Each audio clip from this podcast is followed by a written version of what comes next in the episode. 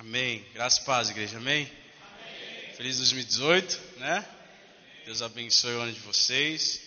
Que seja cheio do Espírito Santo de Deus. Seja presente, cheia da presença gloriosa do nosso Rei. É, se você puder abrir a sua palavra em 2 Samuel, capítulo 7. 2 Samuel, capítulo 7.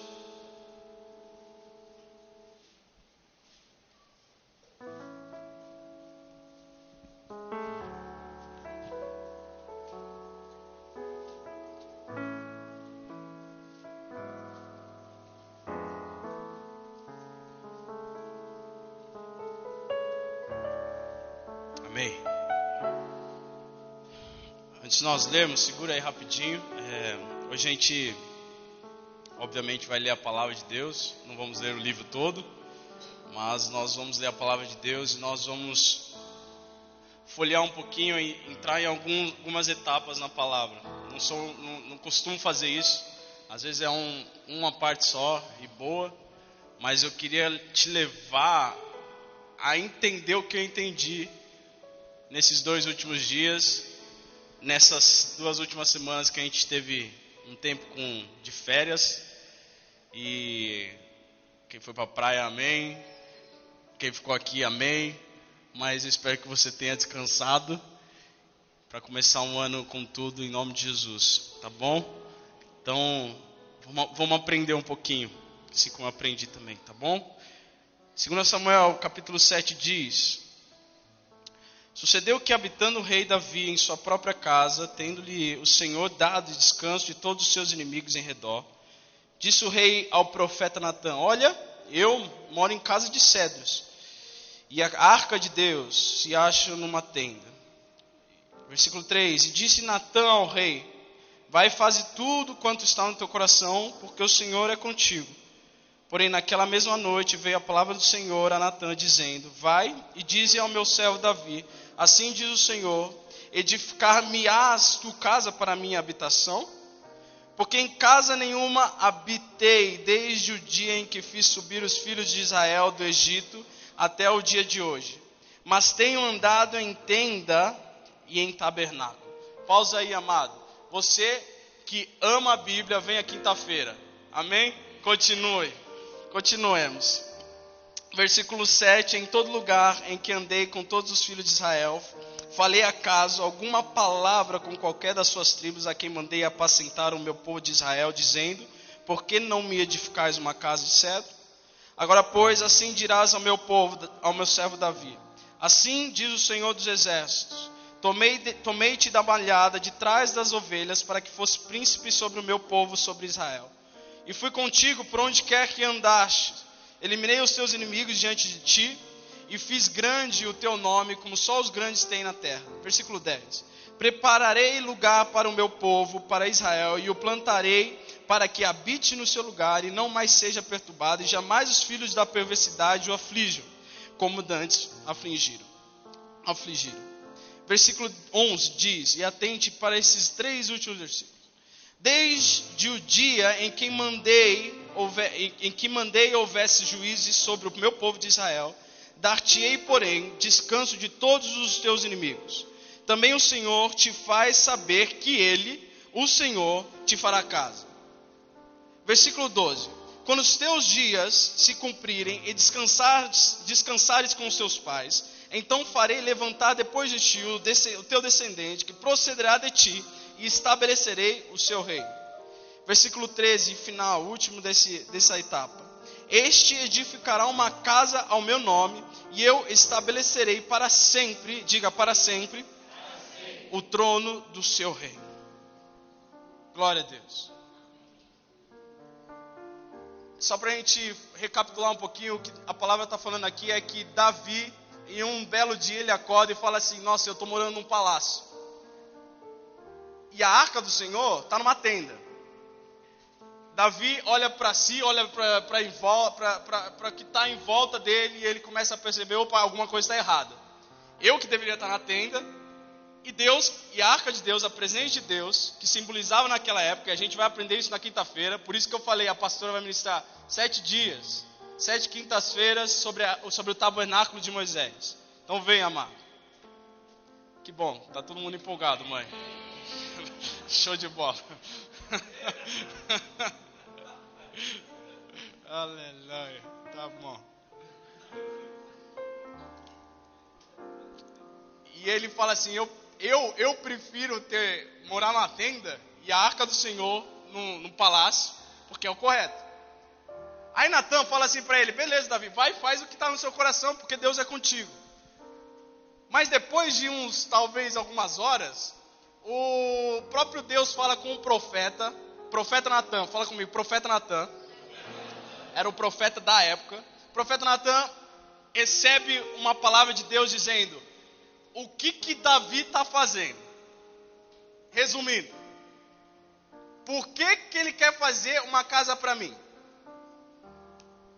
Não é para fazer. Quem vai fazer sou eu uma casa para ele. Bum.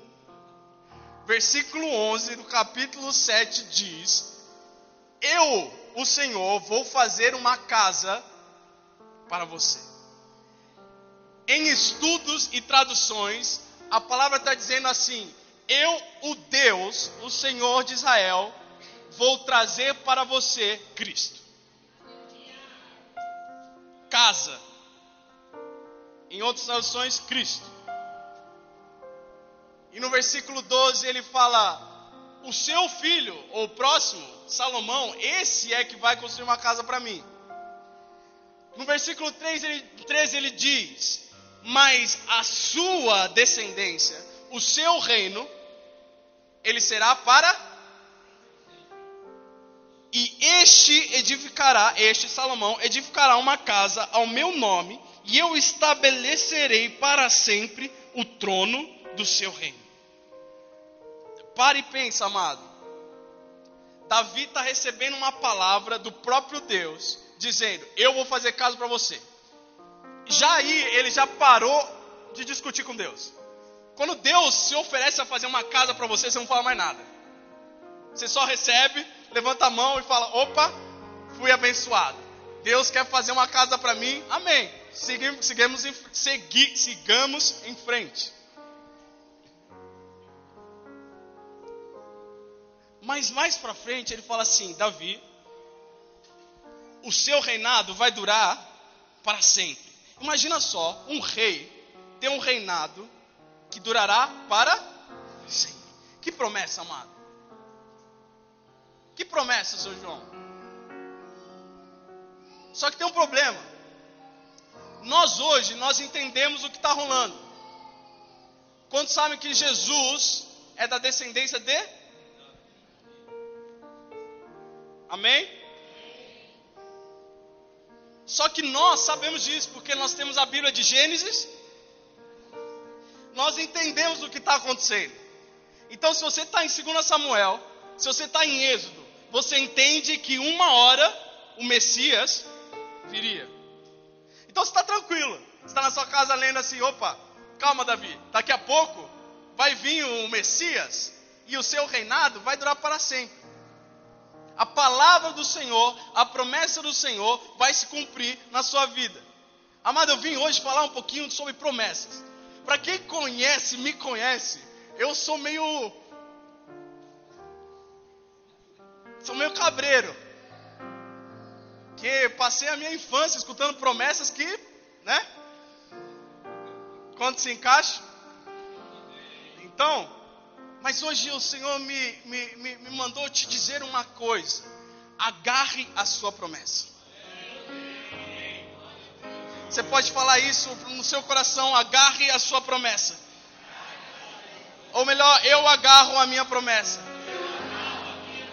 Amado, você não vai agarrar a sua promessa falando assim, eu agarro a minha promessa. Eu agarro a minha promessa, fala. Oh, obrigado. Sabe por que eu estou falando isso? Entenda, você não pode perder um, um, minuto agora. Dormir não dá hoje.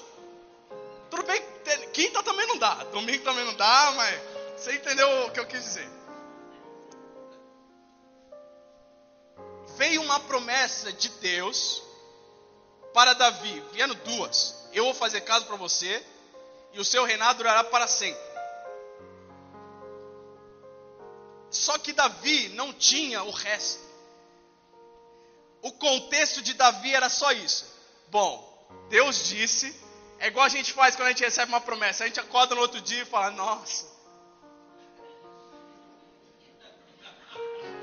show de bola. Aí você conta pro vizinho. Você sabe o que Deus falou para mim ontem? Deus vai construir uma casa para mim e que o meu reinado vai durar para sempre. Aí passa a primeira pessoa que senta no ponto de ônibus com você, você olha para ela e fala assim: Sabe o que aconteceu ontem? Deus falou para mim que Ele vai construir uma casa para mim e o meu reinado vai durar para sempre. Davi deveria estar assim. Chegou o copeiro, ele repetiu: Olha, Deus falou para mim que Ele vai fazer uma casa para mim e o meu reinado vai durar para sempre. Só que, amado, esperar dias, semanas e meses é uma benção. Agora, esperar anos, talvez centenas de anos, é outra coisa. Eu quero que você entenda a importância dessa palavra liberada para o povo de Israel, não só para Davi. Porque o povo de Israel recebeu uma promessa de que o reinado de Israel duraria para Israel somos eu e você, hoje. Então é a mesma coisa falar para a gente: ó, vocês estão seguros para o resto da vida. Nada vai tocar vocês, vocês estão bem. Amém? Amém.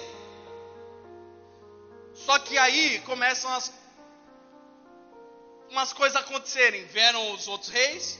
Eu não preciso ir muito longe. O próximo rei é quem? Obrigado, Salomão. Salomão foi o rei mais sábio que a, que a terra viu. Mas ele gostava de mulher, não é não? Gostava de várias coisas. Então o que aconteceu? Salomão acabou fazendo aquilo que não era bom aos olhos do Senhor. E se você for para a primeira reis, segunda reis, você vai, você vai ver que no final de cada rei, tinha um monte de rei que dizia assim a palavra: E o Senhor não se agradou de fulano. E o Senhor não se agradou de ciclano. E o Senhor se agradou de tal. E a gente começa a ver que alguma coisa está acontecendo. E a promessa aqui, dada pelo Senhor a Davi e a Israel, começa a passar por um tempo de 40 anos, 50 anos. A linhagem, a descendência, os reis de Davi duraram 400 anos. 400 anos. Até um cara assumiu o trono que não era do sangue de Davi. Pensa. Aí chega o profeta, um outro profeta, e diz assim: Vocês vão acabar procurando coisas para beber porque vocês têm sede e vocês não vão achar. Profeta Amós, no capítulo 8, versículo 11, não precisa abrir, diz assim, só presta atenção que isso também é crucial. Ele diz: É, tem que abrir a Bíblia, né? Profeta Amós, capítulo 8, versículo 11 diz: Eis que vem dias, diz o Senhor Deus, em que enviarei fome sobre a terra. Não de pão e nem de água, mas de ouvir a palavra do Senhor. Olha que loucura, amado. O profeta Amós foi usado por Deus para falar para Israel que haverá dias que vai vir fome sobre a terra, e não é de pão e não é de água, mas é de ouvir a palavra de Deus. Quem é o último profeta do Antigo Testamento? Eita, pastor, aleluia. Malaquias, último profeta do Antigo Testamento. E depois de Malaquias, o que acontece?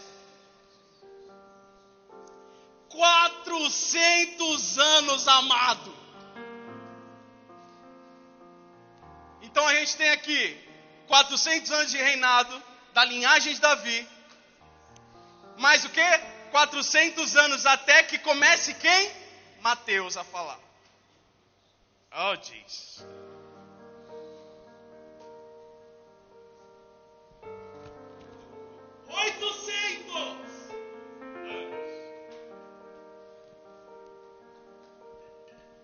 400 anos para uma promessa se cumprir. 800 anos pra, de, de, de, de, falta de esperança. 800 anos de um povo lembrando o que Deus falou, mas duvidando: pô, mano, será que vai acontecer? Alguma coisa está errada. Já passou muito tempo já. Davi já morreu 800 anos atrás e olha, como a gente está. Há 400 anos sem um rei que seja do nosso povo.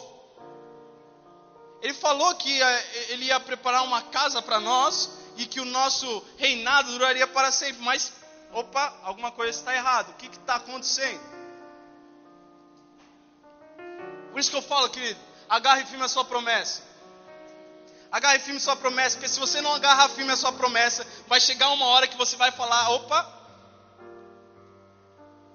é, eu acho que não vai acontecer, porque eu já estou com 50. Você entende o que eu estou falando? Para os jovens com 18 anos, o cara fala assim: Ah, minha promessa não chegou, é uma coisa. Mas para o velho, irmão. Você entendeu o que eu estou falando? Você tem 650 anos. Eu dou no mínimo mais 30 para você, irmão. E glória a Deus. Sabe o que eu estou falando? Eu estou bem, tenho 26 ainda. Né, amorzão? Mas o silêncio. Haverão dias em que vão ter fome, e não é de pão e nem de água, mas de ouvir a palavra de Deus. Isso me arrepia todo, amado. Quantos aqui ficam bravos quando estão fome? Quando estão com fome? Irmão, não fala comigo. Eu entro no meu momento de silêncio só fala quando me, me alimentar. Agora, a palavra está dizendo que as pessoas não vão nem ligar para comida ou bebida. Elas vão ligar porque, caramba, a gente não está mais escutando a voz de Deus, a gente está com saudade. Alguma coisa está errada. O que está acontecendo? Ele não está falando mais. Imagina essa frase, amado. Ele não está falando mais. Hoje o dilema dos jovens é o seguinte: Deus não fala comigo. Sabe por que eu fiz, Felipe? Que Deus não fala comigo. Dá vontade de chegar com uma espada. Jacó está no meio.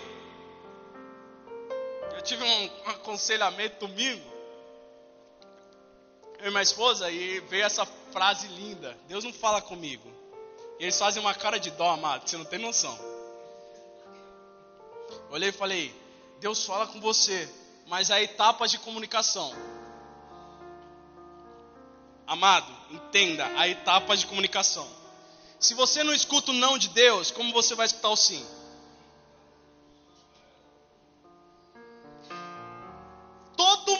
Aqui já sentiu aquela coisinha dentro dela, não deveria fazer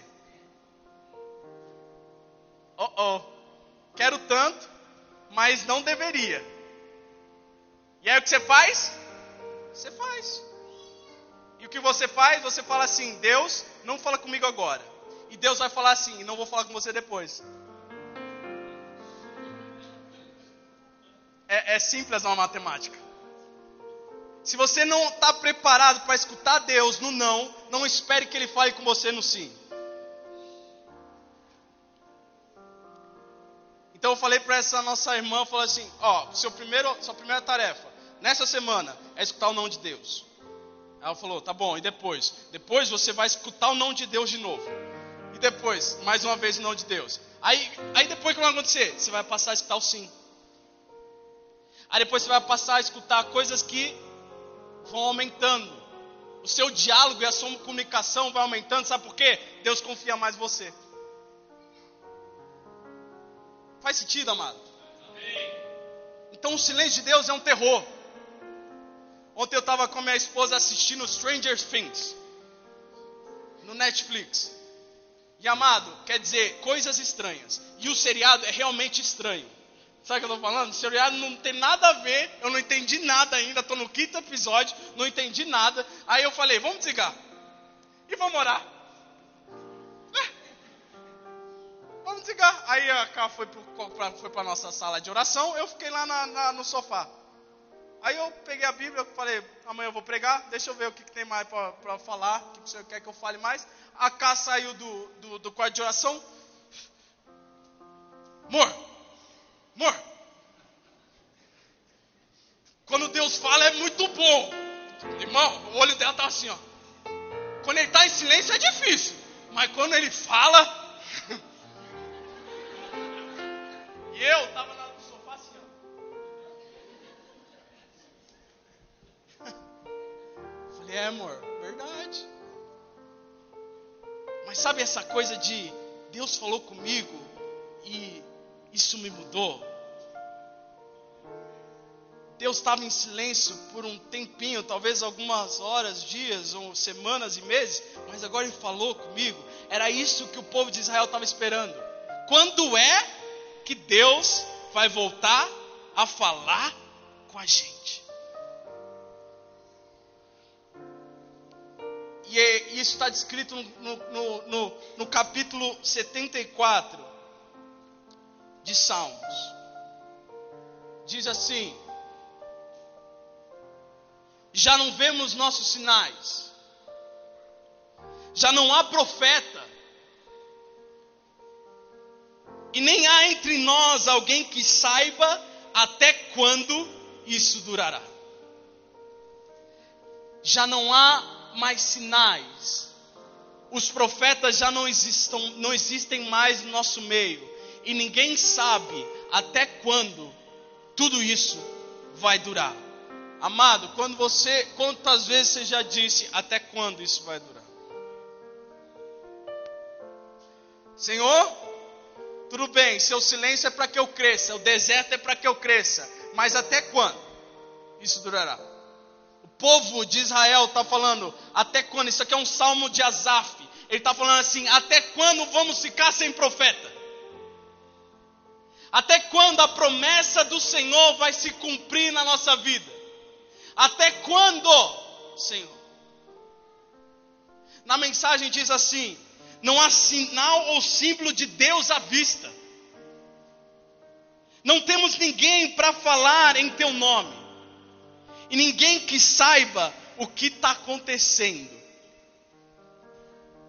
O povo está perdido. Por quê? Porque o último a falar uma coisa foi o profeta Malaquias. E isso há 400 anos atrás. E há 400 anos atrás veio a palavra, da, a palavra para Davi dizendo: Eu vou fazer para você casa. E o seu reinado durará para sempre. Toda a humanidade está esperando, amado, por alguma coisa acontecer. Toda a humanidade. Da mesma forma que hoje toda a humanidade está esperando uma, alguma coisa acontecer naquela época a galera estava esperando, alguma coisa precisa acontecer. Esse mundo não faz sentido se a voz de Deus não estiver pairando nele. Esse mundo não faz sentido se a presença do próprio vivo Deus não estiver no nosso meio. Onde está a arca do Senhor? Ninguém sabe. Porque a arca se perdeu. Onde estão os profetas? Ninguém sabe. Por quê? Porque todo mundo morreu. Não há mais quem profetize no nosso meio. Estamos com saudade da voz do nosso Deus. Saudade do Santo dos Santos. Hum, Saudade de quando ele falava e aquilo vinha como refrigério sobre nós. Saudades do tempo onde eu estava em, em, crise, em aflito também, mas ele veio com bálsamo de Gileade e veio com a sua palavra sobre mim e disse: Calma, filho. Coragem. Não te espantes e nem te assustes, porque eu sou teu Deus. São simples palavras, amado, que mudam o seu dia, o seu mês, o seu ano, mas elas estavam faltando. Não há mais profeta, e ninguém sabe até quando tudo isso vai durar.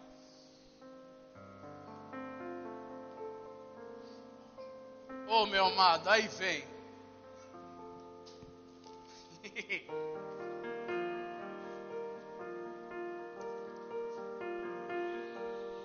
Sabe qual que são as últimas palavras de Malaquias?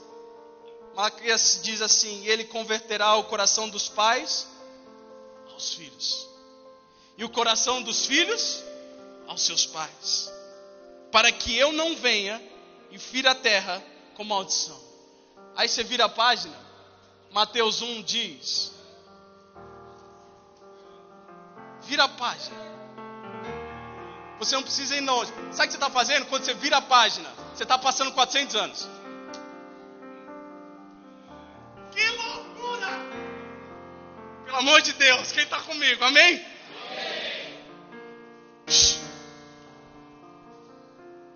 Viramos a página. Depois de 400 anos de espera, de dúvida, 400 anos de um povo agarrando a promessa e outro povo dizendo: não, não, não vai acontecer mais. 400 anos, onde todos estavam esperando para o grande dia. E Mateus faz questão, aliás, Deus faz questão de pôr Mateus como o primeiro evangelho da Bíblia, porque Mateus também fez questão de dizer a primeira coisa, dizendo: livro da genealogia de Jesus Cristo. Filho de quem amado?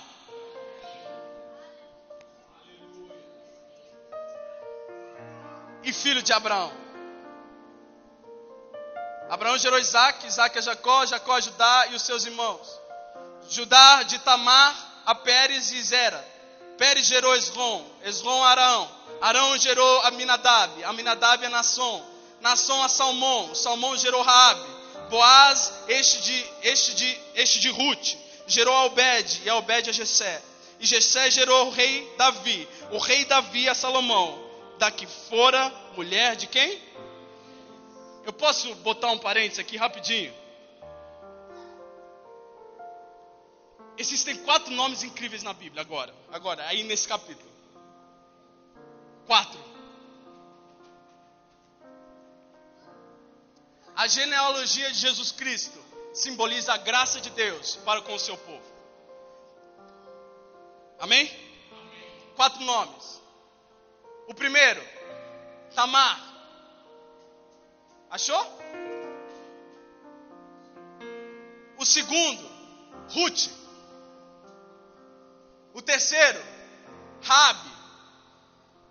E o quarto, a mulher de Urias. O que, que todas essas pessoas têm em comum? Elas são o quê? Mulheres. mulheres elas são o quê? Mulheres. Elas são mulheres. Sabe o que os judeus faziam? Toda manhã, eles agradeciam por eles não serem gentios, por eles não serem escravos e por eles não serem mulheres. Os caras oravam todo dia. Obrigado, Senhor, por eu não ser gentil. Obrigado, Senhor, porque eu não sou escravo. Obrigado, Senhor, porque eu não sou mulher. Mas o meu Senhor e o seu Senhor fez questão de botar, colocar quatro mulheres na sua genealogia. É o primeiro passo. Ah, Felipe, por que, por que tem pastora hoje? Tá aí, amado. Deus mudou a aliança dele nos primeiros capítulos de Mateus. Ele falou assim: opa, a partir de agora as mulheres elas vão tomar um posto. Para quem quer, né? Um posto posto alto, porque nas minhas veias, no meu sangue, passa, passa sangue de Tamar, de Ruth, de Raabe e da mulher de Urias. Quem era a mulher de Urias? Betseba. Filho, por que simboliza a graça? Você sabe quem Tamar era? Tamar se fez prostituta, ficou com o seu sogro e gerou Pérez e Zera. Sabe quem mais? Ruth, gentia, moabita. Não era do povo de Deus. Sabe quem mais? Raabe, prostituta, amado. Pelo sangue do cordeiro ela foi livrada por dois julgamentos. E sabe o que mais? Ela foi livrada e convertida. Ela parou de se prostituir depois disso. E por último, uma adulta. Deus faz questão de colocar quatro mulheres que não eram nada na época para falar assim: a minha graça tá aí. Uh! Ai que loucura, gente!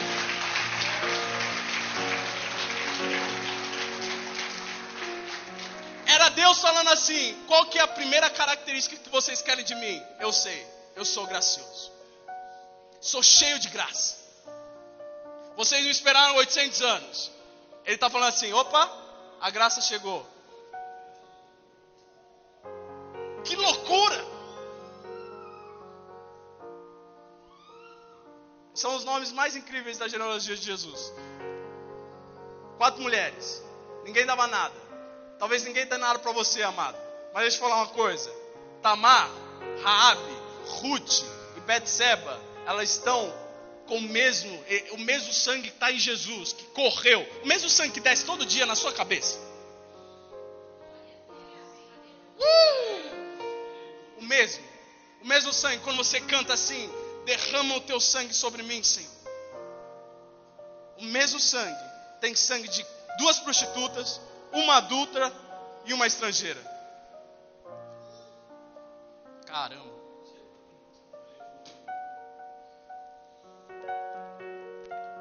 No versículo 2 diz: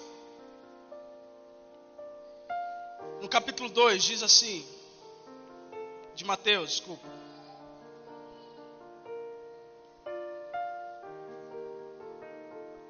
Versículo, capítulo 2, versículo 10 diz: E vendo eles a estrela, alegraram-se com grande e intenso júbilo, entrando na casa, e viram o menino com Maria, sua mãe.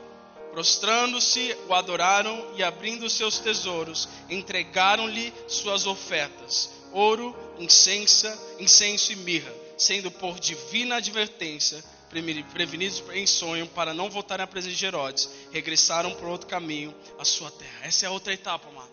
O que acontece depois? Vem a genealogia de Jesus. Mas o que acontece depois? Três magos eles avistam o negócio. Opa, Está vendo o que eu estou vendo? É uma estrela. Você lembra que isso estava escrito? Três caras estavam com a promessa assim, ó.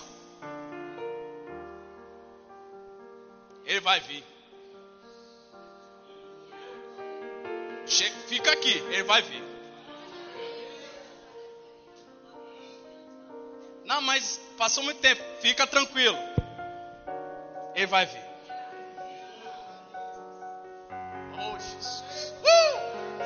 Amado, toque em duas pessoas e fala: Ele vai vir na sua vida, Ele vai vir na sua vida, Ele vai vir na sua vida, Ele certamente virá na sua vida.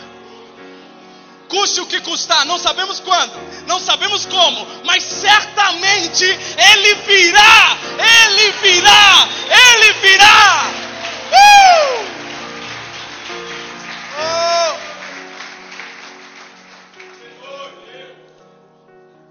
Vamos avisar o rei. Negócio seguinte: está escrito que viria uma estrela e apontaria para o Messias. A gente viu a estrela. Herodes, ele falou assim: cadê? É ele que vai ser rei?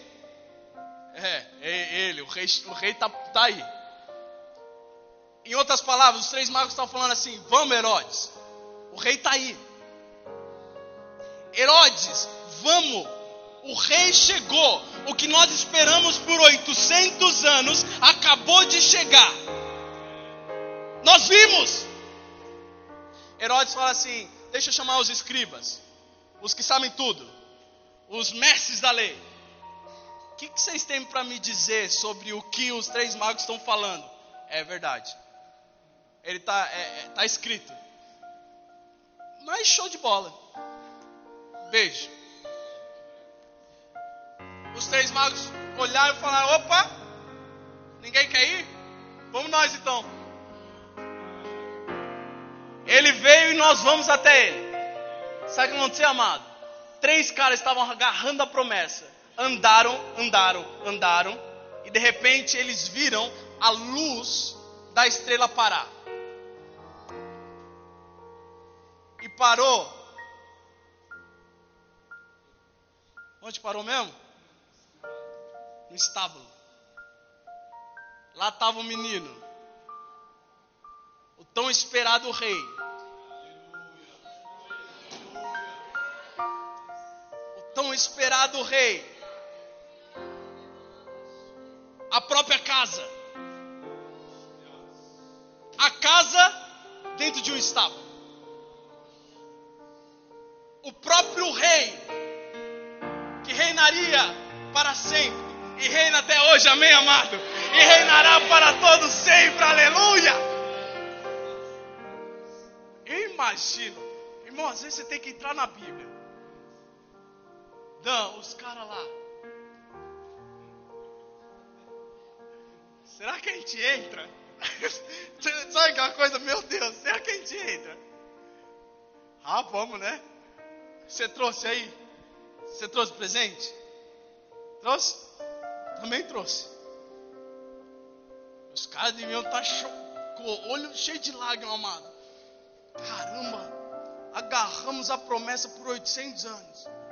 Os nossos avós esperaram por esse momento. E olha nós aqui. Ou como os jovens dizem, olha como nós está. Hã? De frente com o próprio.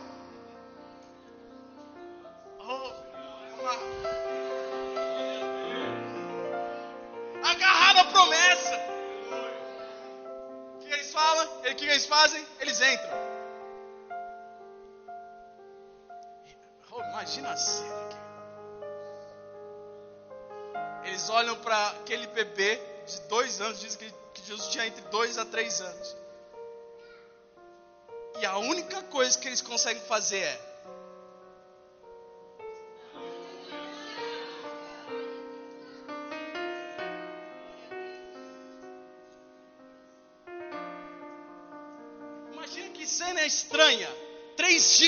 adultos ajoelhados para uma criança.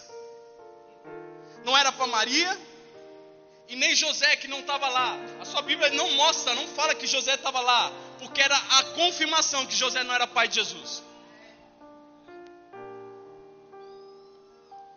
Eles adoram e entregam presentes.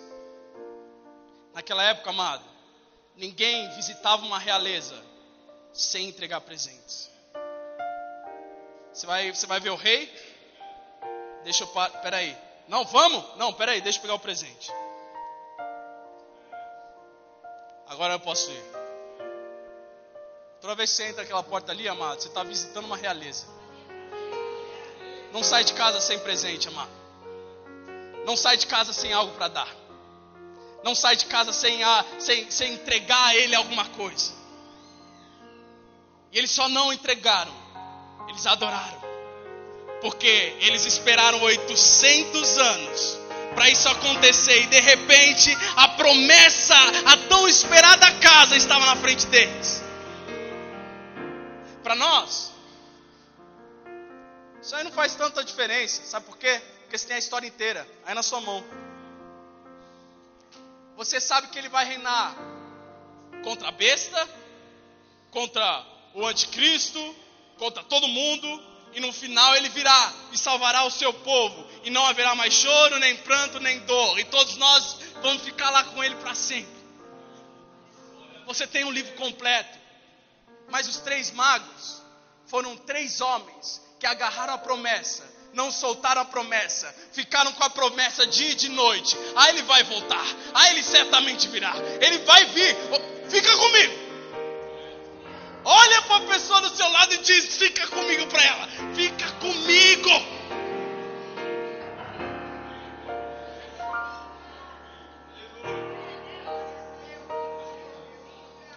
Fica aqui, amado.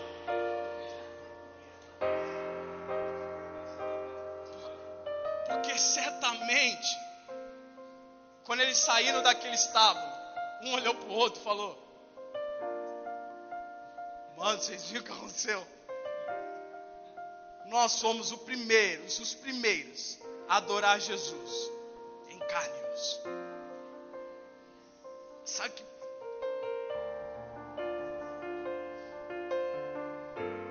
foram os primeiros. Os primeiros, sabe por quê? Porque eles agarraram a promessa. Senhor, eu não sei quanto tempo. Senhor, eu não sei até quando. Ou se vai acontecer um dia. Mas eu creio. Eu agarro a minha promessa. Eu agarro a minha promessa com todas as minhas forças. Porque quando o Senhor entregar a promessa que tanto espero e sonho, eu vou estar preparado com o meu presente e com a minha adoração para entregar ao Senhor e dizer: valeu a pena esperar.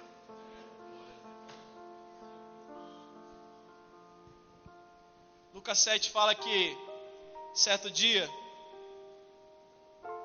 Jesus estava entrando numa cidade e havia um menino vindo de encontro num caixão, uma multidão, o encontro das multidões.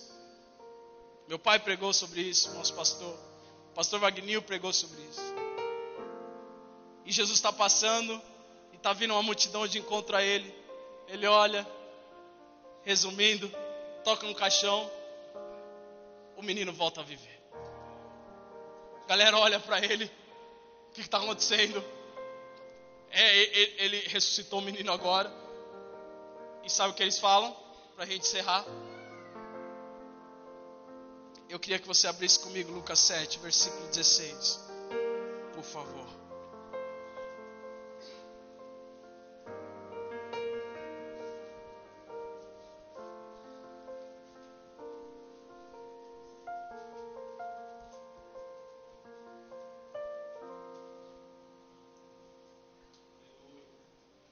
ler o texto inteiro? Pode ser, amado, só para só a gente.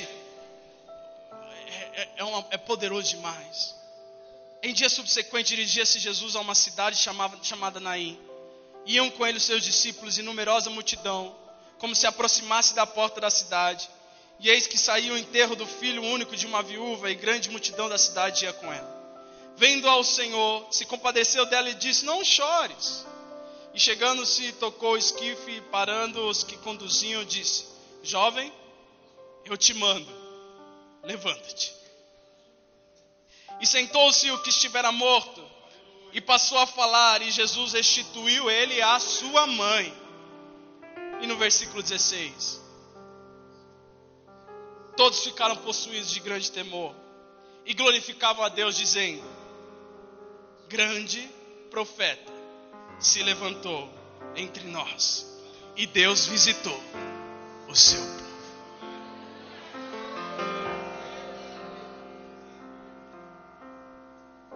Grande profeta visitou seu povo.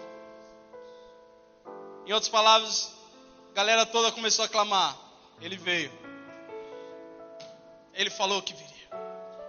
Ele veio. É a primeira vez que você vai ver na palavra a galera se referindo a Jesus como profeta. Amós disse que haveria sede e as palavras do Senhor já não se ouviriam mais. Em Salmo 74 diz que já não há mais sinais, nem símbolos e nem profetas. Mas em Mateus 1 é revelado a nós que o profeta veio, a casa a própria vida veio e está entre nós. Mateus 2 diz que haviam três homens que agarraram a sua promessa e falaram assim: Ele virá. E no dia que ele veio, eles estavam prontos para entregar o que eles tinham de melhor, que eram os presentes. Entraram, se ajoelharam, o adoraram e entregaram ouro, incenso e mirra.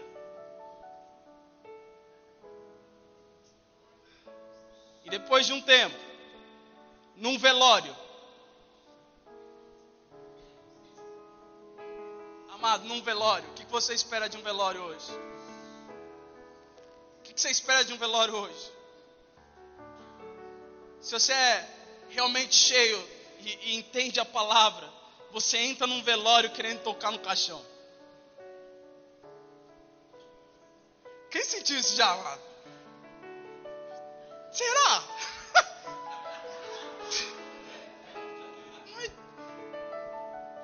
Imagina, gente não espera mais nada de um velório.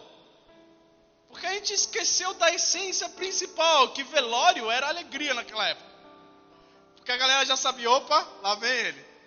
Uh! Fica, fica ligado aí, irmão. Olha o que vai fazer. Ele ressuscitava os mortos.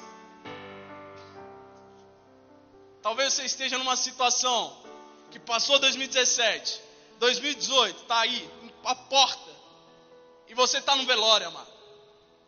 Mas eu quero te profetizar na sua vida nessa noite. Agarre a promessa, amado.